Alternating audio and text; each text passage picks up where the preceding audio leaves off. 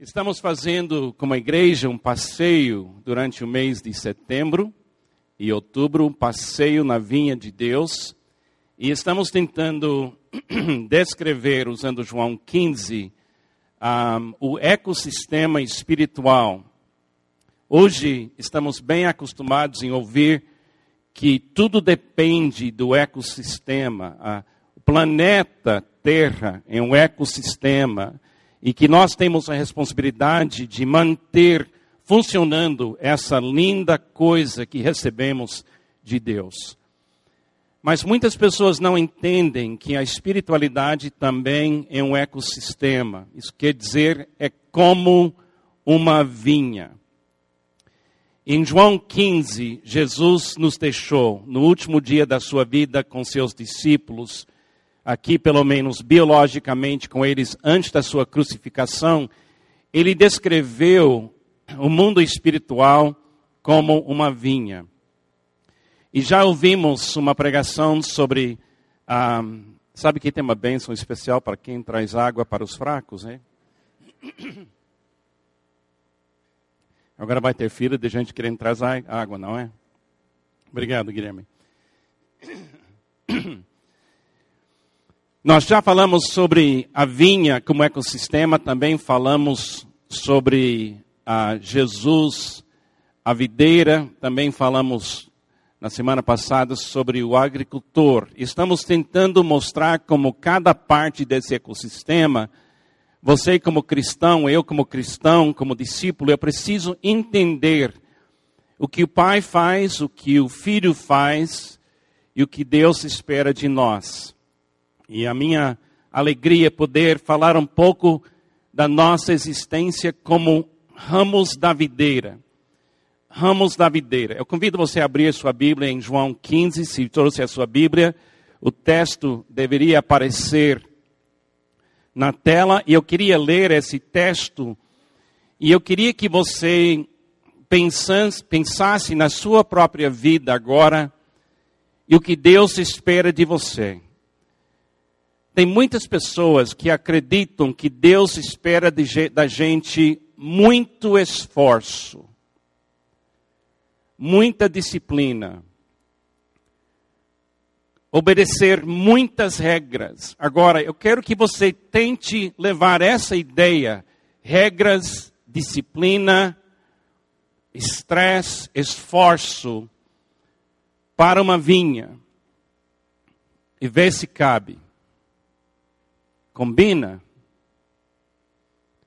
Quando você entra numa vinha, numa cultura de plantas de qualquer tipo, o que vai vem para sua mente é estresse. O que vem para sua mente é esforço. O que vem para sua mente é suor. O que é que vem para sua mente quando você observa as plantas? O que você pensa quando você vê um ramo? Da videira. Então, se o tipo de cristianismo que você vive não combina com a vinha, então você precisa repensar a coisa. Se a igreja é um lugar de estresse, é um ambiente de muita mão pesada em cima de pessoas, isso combina com uma vinha. Aqui na igreja nós sonhamos em ser uma igreja profunda, leve e funcional. Essa parte leve vem da ideia do ramo e o relacionamento que o ramo tem com a videira, que a inspiração vem da videira e o cuidado vem do agricultor. E a igreja, o apoio que ela oferece,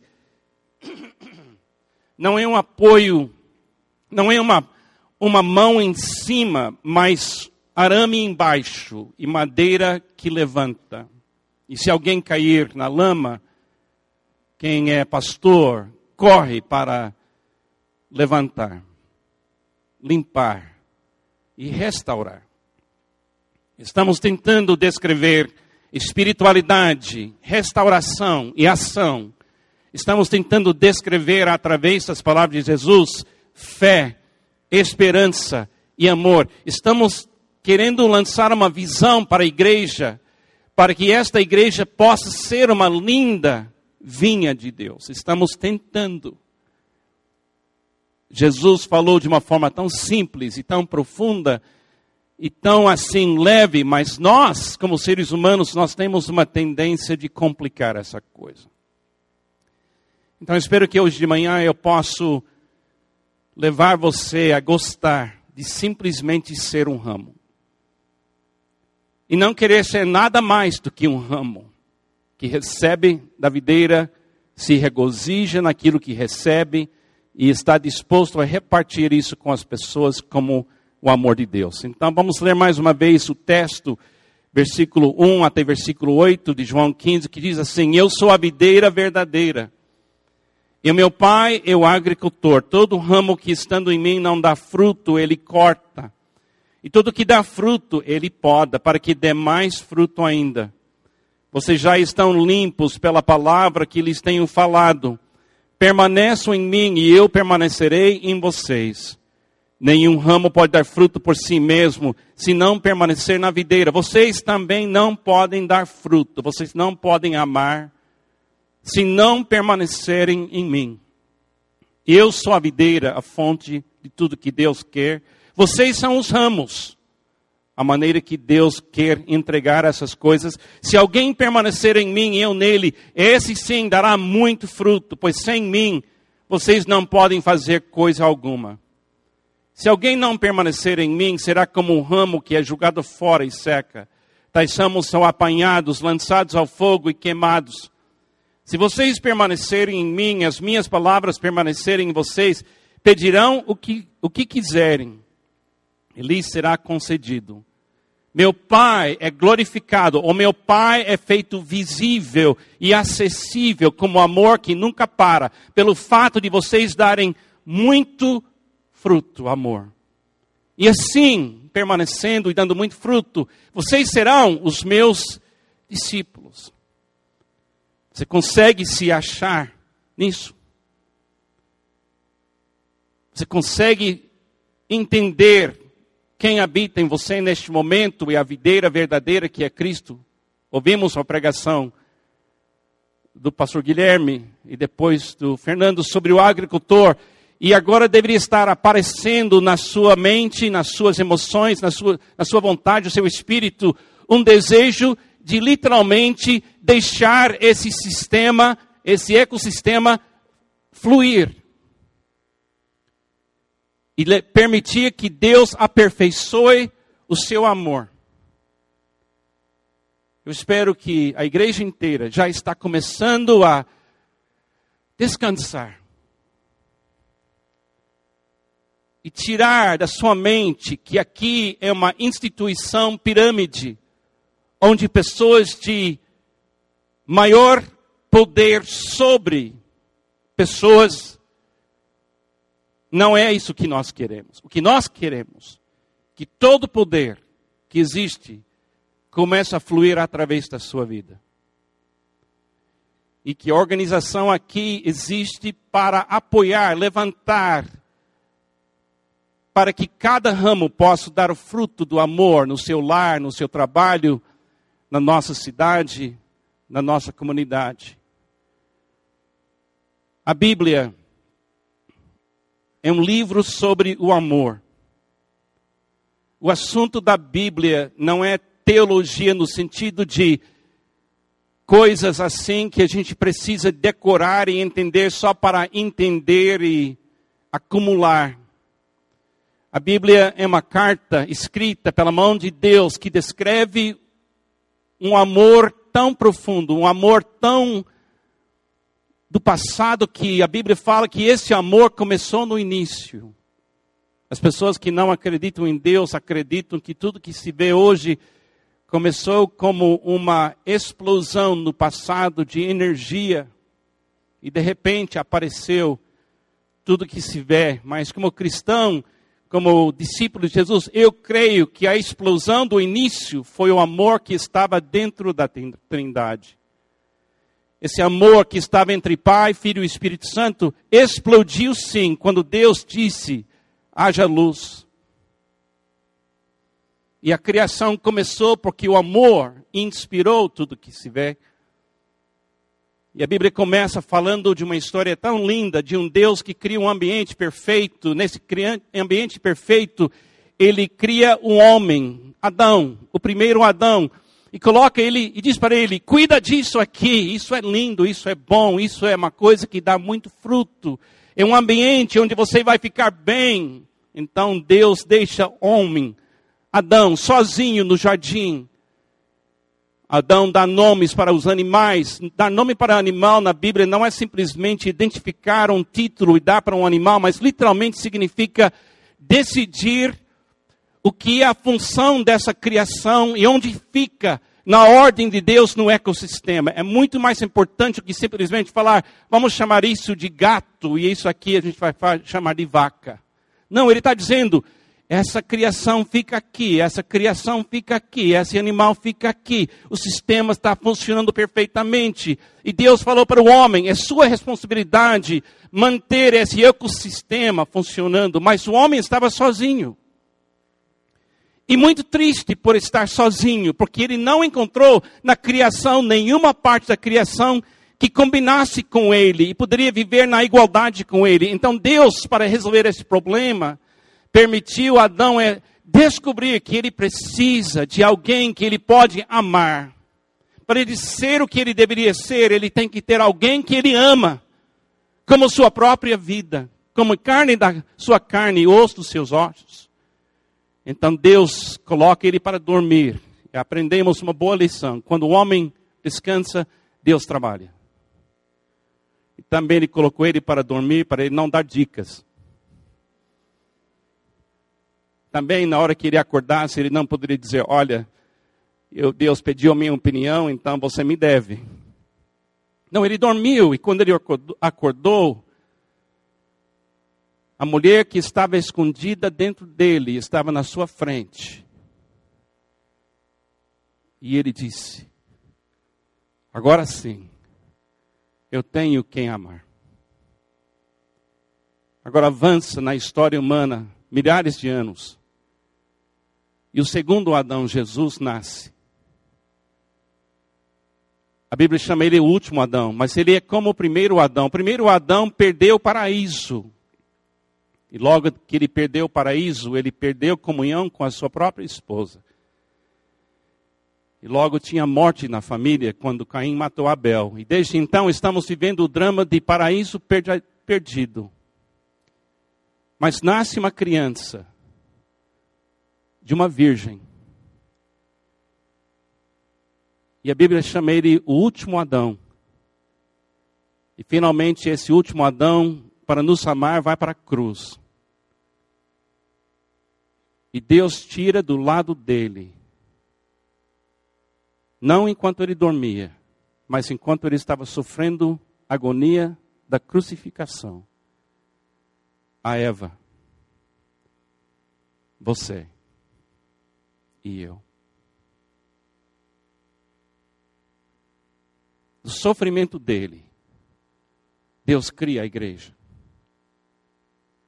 é uma nova vida, feita da vida sacrificada de Jesus. E três dias depois, Jesus acorda, sai do túmulo e ele encontra a sua igreja. E agora Deus está passando pelo mundo inteiro, convidando pessoas, dizendo: venha fazer parte da igreja venha fazer parte da vinha.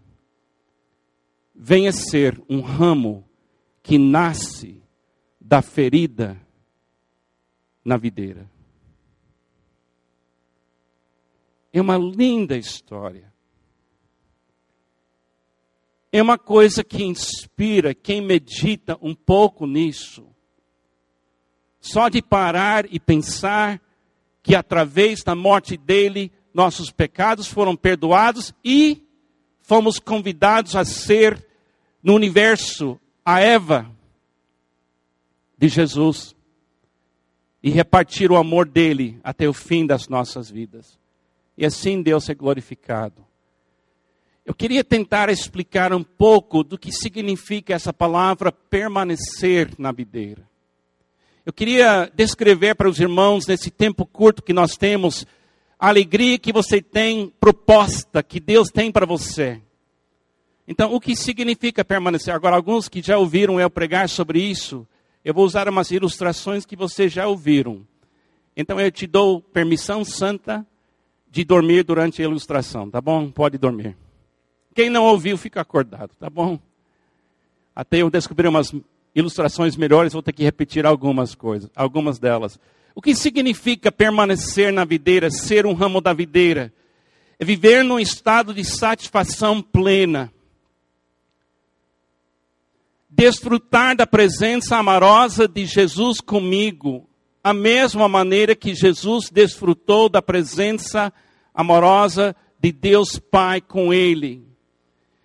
Jesus fez o que fez porque ele foi inspirado e capacitado momento a momento pelo amor e presença do seu Pai. Alguém descreveu Jesus assim: ele é o homem que nunca fez nada, fez tudo porque ele nunca fez nada. Ele fala: as palavras não são minhas, são do meu Pai. As obras não são minhas, as obras são do meu Pai. E aprendemos uma coisa linda: que Deus não quer que você produza o fruto. Deus não quer que você mantenha o fruto. Deus quer que você receba o fruto. Você precisa viver como Jesus viveu e dizer: as obras não são minhas, o amor não é meu, a capacidade de virar a face não é minha. Eu não sei, mas Ele sabe. Eu não tenho, mas Ele tem. Eu não posso, mas Ele pode. Eu não sou, mas Ele é. Você diz, mas Carlos, te parece que você é nada. Mas ser nada, ser ninguém, amado por Deus é ter tudo.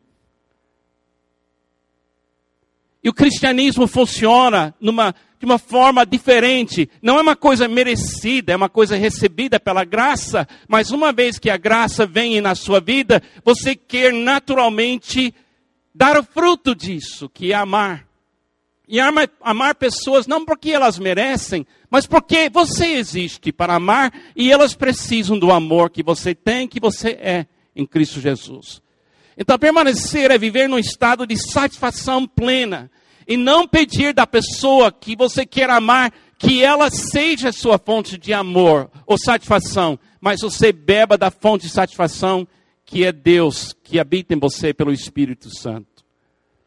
Quando eu cheguei no, aqui no Brasil em 1979, por morar, eu e Pamela com os nossos três filhos pequenos, o Kenny, o Kevin, Raquel, eu não falava português naquela época. Eu ainda estou aprendendo a falar português.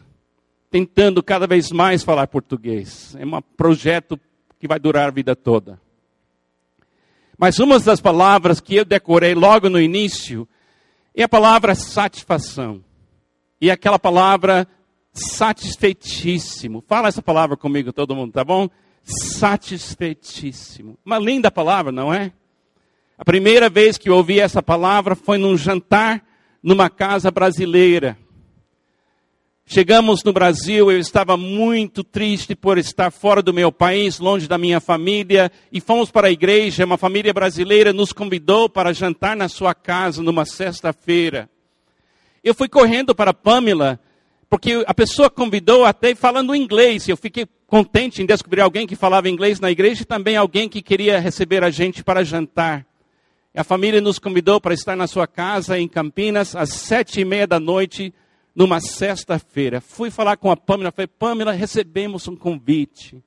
Eu estou tão contente, Pamela. Ela ficou tão contente também. E ela falou, Carlos, nós vamos sim, nós vamos sim. Eu falei, falaram para a gente estar lá às sete e meia. Eu achei sete e meia muito tarde. Porque para o americano o jantar é cinco e meia. Porque o americano quer dormir normalmente às dez e meia. Para levantar cedo, pelo menos na minha geração. Eu falei, Pamela, eles querem, querem que a gente chegue às sete e meia. Para mim é muito tarde, mas eu posso aguentar até sete e meia, vamos lá então. E a Pamela não falou para mim que tem alguma coisa aqui no Brasil chamado lanchar. Lanchar, eu entendo hoje, significa comer antes para não morrer antes. Então, isso é uma tradução americana da palavra lanche. Então, sexta-feira chegou, eu estava com muita fome e nós fomos, mas a Pamela falou para mim, Carlos, não podemos chegar às sete e meia em ponto, porque aqui no Brasil, quando se trata de pegar um ônibus, sete e meia significa sete e meia. E quando se trata de pegar um avião, sete e meia significa sete e meia. Mas convite de jantar, sete, sete e meia não significa sete e meia. Eu falei, o que? Tem outro relógio? Tem alguma coisa que eu não sei? Ela disse, não, Carlos, eles vão dar um prazo que você pode chegar entre sete e meia oito e meia. Em Bahia é até nove e meia. Em outro lugar, mas no sul do Brasil, sete e meia é sete e meia. É uma confusão para mim até hoje. Então, finalmente, a Pamela falou, Carlos, não podemos chegar até sete e meia em ponto, porque eu tenho que cuidar de três filhos pequenos, eu vou sofrer muito. Eu falei, Pamela, nunca na minha vida eu atrasei por nada. Eu fui criado desde infância que atrasaram desrespeito. Eu não posso começar meu ministério no Brasil atrasando. Ela disse, tudo bem. Ela entrou naquela coisa que eu chamo de profunda submissão, que significa que Carlos está ficando surdo, então não adianta falar mais com ele. Então, chegamos em ponto, sete e meia, descemos do carro, eu vi na minha frente grade. Pela primeira vez na minha vida, eu vi uma casa com grade na frente. Porque nos Estados Unidos não é comum isso, até em alguns lugares é contra a lei. Porque a ideia americana é que você tem que deixar aberto a frente da casa, só a porta lá trancada, para que se viesse uma, um incêndio, você, o bombeiro pode salvar você. Mas aqui no Brasil tem muito mais ladrão do que incêndio. Então hoje eu entendo que grade faz sentido hoje. Eu moro atrás de grade também. Mas naquela noite eu falei, como é que a gente vai entrar lá? Eu estou com fome. E a Pamela falou, nós temos que bater palmas e eles vão aparecer. Eu falei, eu nunca, Pamela, eu não vou bater palmas. Nunca na minha vida eu fiquei na rua aplaudindo coisas. Eu ela disse: não é aplaudir, Carlos, é bater palmas, uma maneira de chamar gente. Então eu falei: tudo bem, você faz. Ela bateu palmas, ela é bem submissa assim, e ela apareceu gente. E eu pensei: glória a Deus, vamos comer. Entramos na casa, eu não vi comida em nenhum lugar. Eu quase entrei em pânico. A Pamela disse: calma, Carlos, as pessoas vão chegar. Oito e meia, todo mundo chegou a comida apareceu. Fomos direto para a mesa. Eu sentei, estava focado na comida, porque estava com muita fome. Eu não falava português, então poderia concentrar só na comida. Então, quando a comida passou na minha frente, eu fiz um prato de comida enorme, muita comida. Porque eu venho de uma família humilde e pobre, a regra na minha casa foi assim: pega tudo que você quer a primeira vez que passa. Porque talvez não vai passar de novo. Então eu fiz um prato daqueles e eu estava comendo muito rápido. E quando eu terminei de comer, a dona de casa brasileira, sem pedir a minha permissão, trouxe um outro prato de comida igual. E eu olhei para a Pamela e falei, Pamela, não estou com mais fome. Agora, eu uso muito aquele versículo que fala da, de submissão, mas a Pamela tem um versículo que ela também usa. Ela olhou para mim e disse, pela glória de Deus, coma. Muito forte, não é? Você é um missionário, faz isso. Então eu falei, tudo bem. Então eu comi esse, essa comida e eu pensei, agora acabou. Agora, sem pedir a minha permissão, a dona de casa, vendo que eu consegui comer, pensou ela, ele come muito. Então ela voltou para a cozinha, saiu com outro prato igual. E eu falei, Pamela, ela vai me matar, por favor. E a Pamela disse, pela glória de Deus, coma, Carlos, mas mas essa vez, quando você termina, olhe bem nos olhos dela e com um sorriso legítimo, autêntico, fala: Estou satisfeitíssimo. E ela vai parar. Então eu consegui comer aquela comida para a glória de Deus. Olhei para ela, dei um sorriso muito grande e falei em português terrível: Estou satisfeitíssimo. E ela parou. Era mais ou menos 15 para as 10.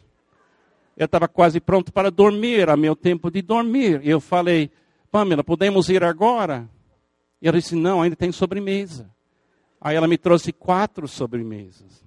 Eu nem olhei para a Pamela, eu ouvi pelo sistema de wireless entre marido e marido, glória de Deus. Então, eu comi a sobremesa. E eu falei, podemos ir agora? Ela disse, ainda não. Tem café. Eu falei, não tomo café. Ela disse, hoje você vai tomar café. Então, tomei café. Agora são quase 15 para as 11. Eu estou morrendo. Choque de cultura. Eu falei, podemos ir, Pamela? Ela disse, ainda não foi dado o sinal. Eu falei, que sinal? É um sinal que todo brasileiro consegue captar, que diz, pode sair sem ofender ninguém. Aí quando alguém capta esse sinal, todo mundo levanta naturalmente e começa o processo de ir. Agora, nos Estados Unidos, ir significa ir. É uma coisa rápida. Aqui no Brasil não é ir, é indo. É um processo de levantar, beijar, abraçar, andar três metros, repete tudo. E então você levou 45 minutos para ir.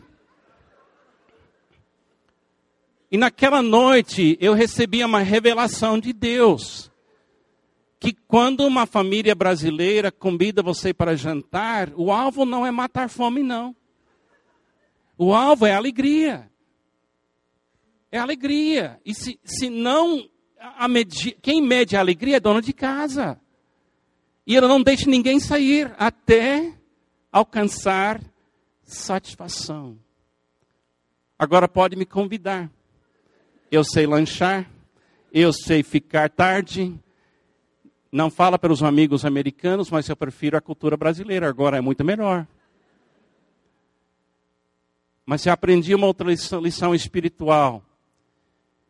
Quando Cristo morreu na cruz, ele não morreu só para pagar seus pecados. O alvo verdadeiro de Jesus não era eliminar uma conta.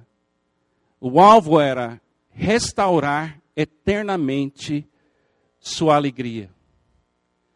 Porque a única coisa que para o pecado e permite o fluir de amor é satisfação e alegria achada em Deus. Amém? E Deus não vai parar até você sorrir na direção dele e diz para ele, diga para ele, estou satisfeitíssimo. Então fala comigo mais uma vez. Estou satisfeitíssimo. Isso é a vida de um ramo.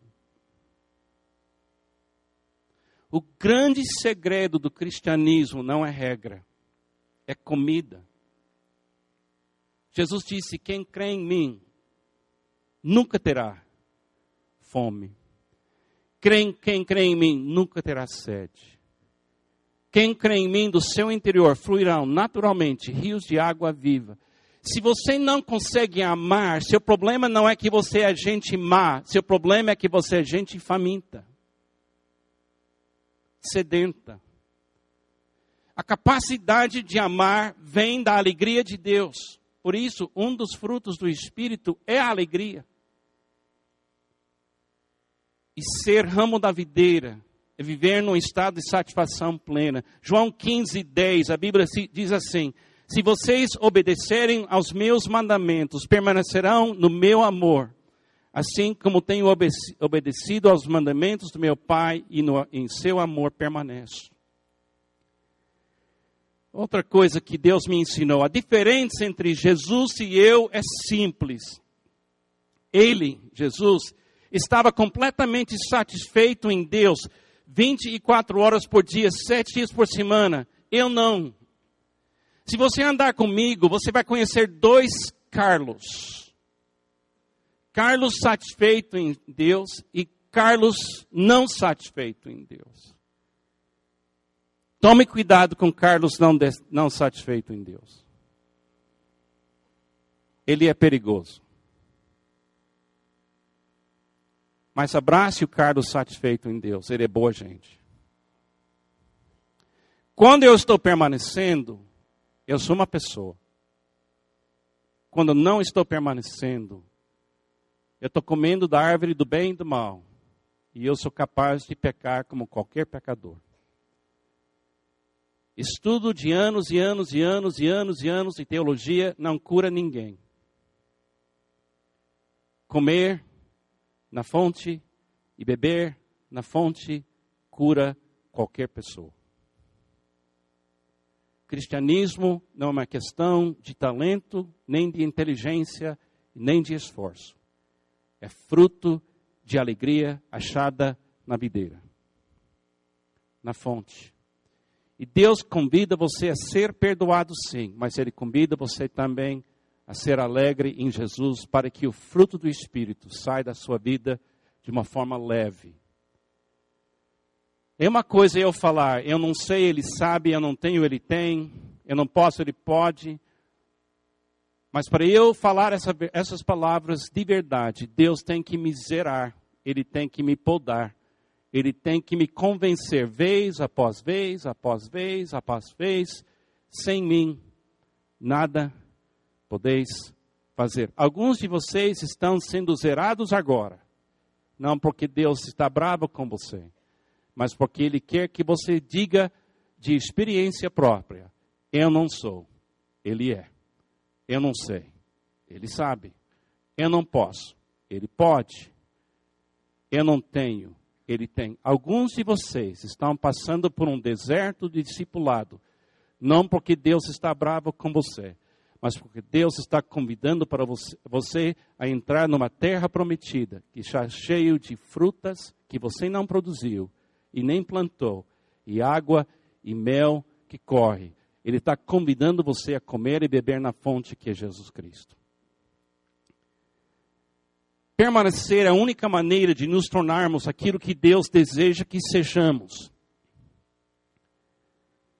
Não tem outra maneira de viver a vida cristã. Eu passei por todas as fases.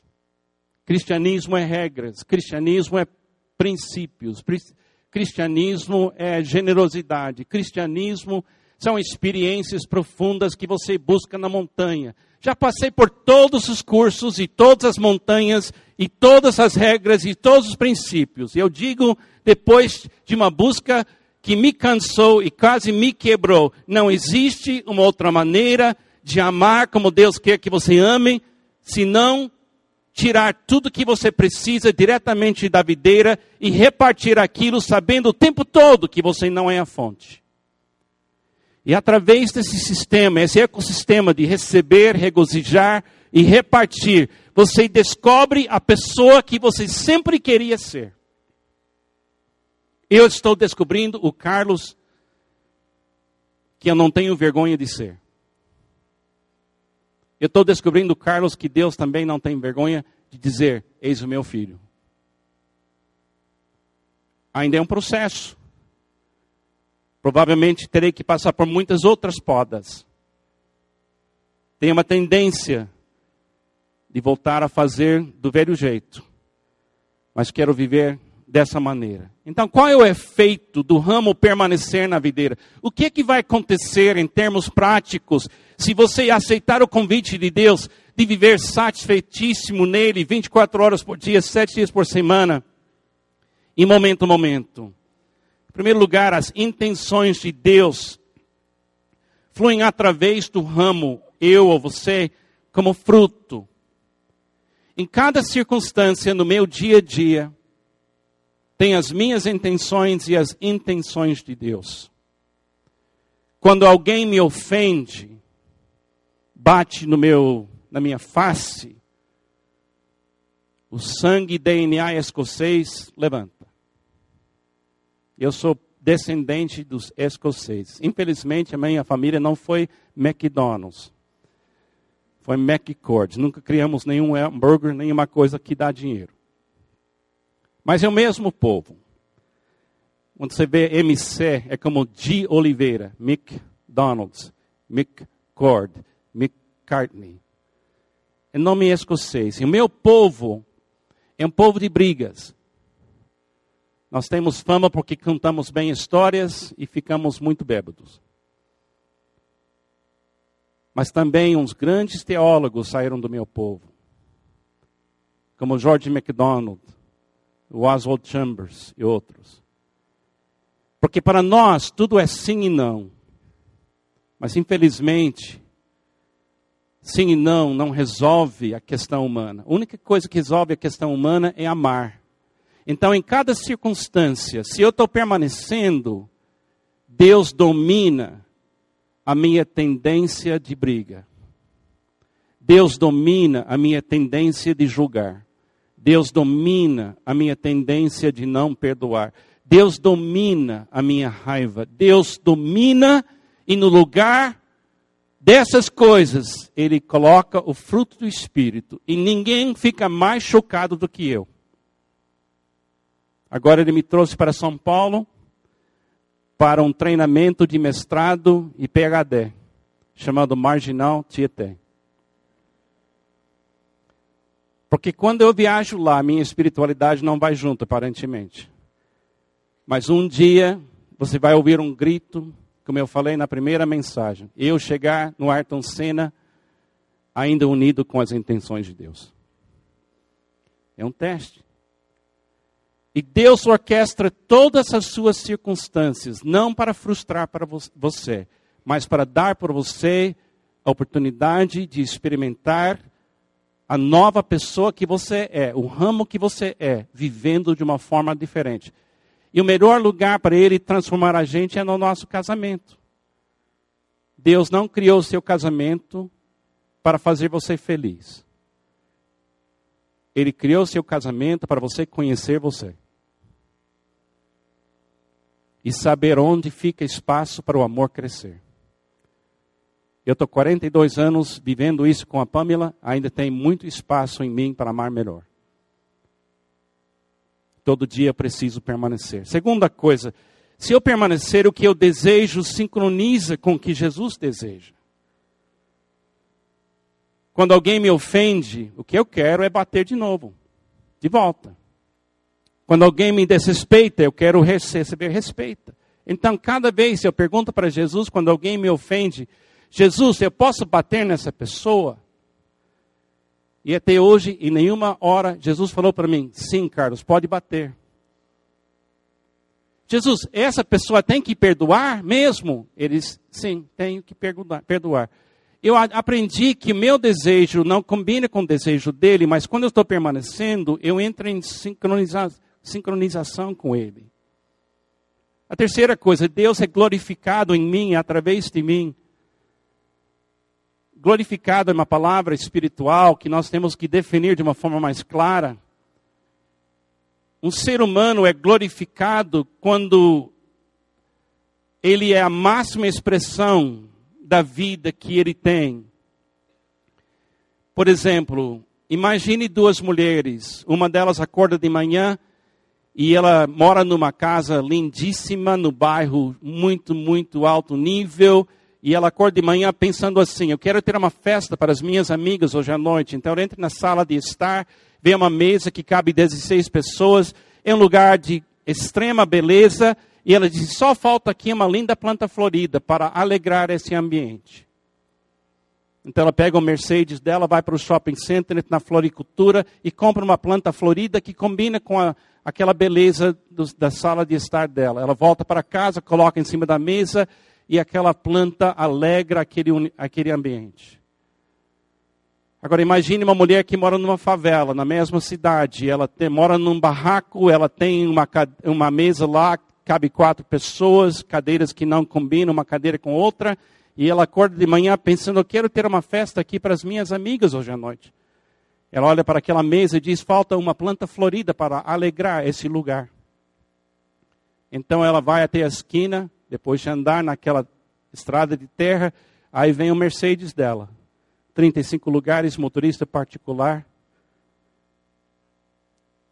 E ela vai para o mesmo shopping center. Ela entra na mesma loja de onde acabou de sair a outra mulher e com muito sacrifício, com pouco dinheiro que ela tem, ela compra uma planta igual, uma planta linda, planta florida igual da outra mulher, que a outra mulher, que uma outra mulher levou. Ela pega o Mercedes dela, volta para casa, entra naquela casinha, coloca em cima da mesa e ela diz: alegrou esse lugar tão bem aqui, é uma, uma bênção de Deus. Pergunta: que planta? A planta na casa da mulher rica ou a, planta na, na casa da mulher pobre vai se esforçar para ser mais bonita? O efeito é maior na casa pobre, mas a planta não se esforça. A planta é bonita porque ela está satisfeitíssima em Deus. A planta não muda a sua beleza por causa de contexto ou níveis de pessoas. A planta é linda porque ela é linda. E quem permanece em Jesus ama em qualquer lugar, em qualquer nível, da mesma forma, porque sabe que existe para amar, não para julgar pessoas. Se você permanecer, Deus é glorificado em você assim. Você vive dia após dia o ecossistema espiritual, receber, regozijar, repartir. Vamos praticar isso? Põe uma mão assim aberta para mim, eu vou te ensinar a vida cristã. É tão complexa. E eu estudei muitos anos na faculdade para você entender isso. Presta bem atenção. Aí vem o cristianismo. Fala comigo assim: receber, regozijar e repartir o amor. Mais uma vez: receber, regozijar e repartir. Vamos mudar as palavras: fé, esperança e amor. É só isso que Deus quer dos seus ramos. Então, hoje, rapidamente, como ser um bom ramo da videira? Terminando aqui. Primeira coisa, ao acordar cada, cada manhã, cada dia, ache a videira. No seu esboço, acho que você pode colocar aí, ache a videira. Quando eu acordo de manhã, ou fisicamente ou mentalmente, eu coloco a minha mão sobre o meu coração e eu falo assim: Jesus, que bom que o Senhor habita aqui. Põe a sua mão sobre o seu coração, por favor, e fala comigo: Jesus, que bom que o Senhor habita aqui. Tudo que Deus tem para você e tudo que Deus quer para você habita em você, pelo Espírito de Cristo. Segunda coisa, continuamente receba a seiva da sua alegria e satisfação. Durante seu dia, você vai ser duas pessoas: uma pessoa satisfeitíssima em Deus e uma pessoa que não está bebendo ou comendo na fonte. Você vai começar a reconhecer os traços e hábitos de um e os traços e hábitos do outro. Você escolhe, você sabe que a solução é receber, não se esforçar. O autor C.S. Lewis disse assim: Se encontro em mim um desejo que nenhuma experiência deste mundo pode satisfazer, a explicação mais provável é que é de que fui criado para um outro mundo. Jesus veio aqui falar para você: você não é daqui. Venha comigo. Meu reino não é desse mundo. Se você é cristão de verdade, você vai ter que entender, você tem que abrir mão desse mundo, estar no mundo, mas não ser do mundo. Isso significa, você tem que permitir que Jesus seja a fonte de toda a sua segurança e de toda a sua fé e de todo o seu amor. C.S. Lewis falou uma coisa, outra, outra coisa linda. É um dever cristão, como vocês sabem, que todos sejam tão felizes quanto possível. Se quiserem uma regra para a sua vida cristã, aqui está a regra. Seja feliz. Em Cristo. Salmo 16, 11 diz: Na tua presença há plenitude de alegria, na tua na tua destra delícias perpetuamente. Presta atenção nos seus RPMs. Você sabe que no seu carro você tem velocímetro que você sempre está observando porque não quer levar multa. Mas tem ao lado também outro indicador chamado RPMs, rotações por minuto, que é mais importante do que velocidade, porque se você ignorar RPMs, você pode destruir o motor do carro. No cristianismo, o alvo não é velocidade. Nesta igreja, o alvo não será movimentar você em alta velocidade. Nós queremos movimentar essa igreja na velocidade dos seus regozijos. RPM aqui nessa igreja é regozijos por minuto. Nós convidamos você a servir e ajudar aqui de acordo com seu nível de alegria achada em Deus e não de acordo com o desejo do pastor mobilizar você. Mobilizar você. Meu desejo como pastor do Guilherme, do Fernando, do, do Sidney, do, de todos nós, não é queimar sua vida interior. Nosso alvo é ver você alegremente servindo a Deus aqui, de acordo com sua percepção da sua satisfação em Deus. Nós não queremos ser uma um pirâmide sobre vocês, nós queremos ser um suporte com vocês. E queremos esse mesmo tratamento para nós também. Viver a sua oportunidade de fazer o amor de Deus visível e disponível 24 horas por dia, 7 dias por semana. É fácil você pensar que vida de pastor é mais importante do que vida de comerciante. Perante Deus, somos ramos. O que você faz como advogado, o que você faz como comerciante, o que você faz como dono de casa, o que você faz como alguém que limpa ruas, não importa. Você está naquele lugar para amar. E se você amar bem, Deus está tão satisfeito com você quanto eu. Viva Jesus. O resumo de uma vida de uma videira é essa. Viva Jesus. Não sou mais eu quem o? Vive. Mas Cristo vive em mim. Fala isso comigo. Viva Jesus. Eu desejo de um ramo. Jesus é a videira. O Pai é o agricultor. Nós somos os ramos.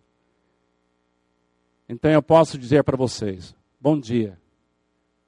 Sou simplesmente Carlos um ramo da videira. Eu amo ser um ramo da videira. E você também é um ramo como eu sou um ramo. Amém? Viva Jesus. Vamos orar. Jesus, obrigado que o Senhor nunca cansa da gente. O Senhor nunca desiste da gente. O Senhor inspira a gente. O Senhor alimenta a gente, o Senhor dá luz para a gente poder ver o caminho. O Senhor é o caminho, a verdade, a vida que nós precisamos. Senhor, por favor, faz desta igreja uma comunidade de ramos ligados na videira que vão obedecer a mão do agricultor nas nossas vidas. Enche nossa vida interior com a seiva do Espírito Santo de Deus. Usa nossa vida como fonte, como canal de amor que vem da fonte, que é Jesus Cristo.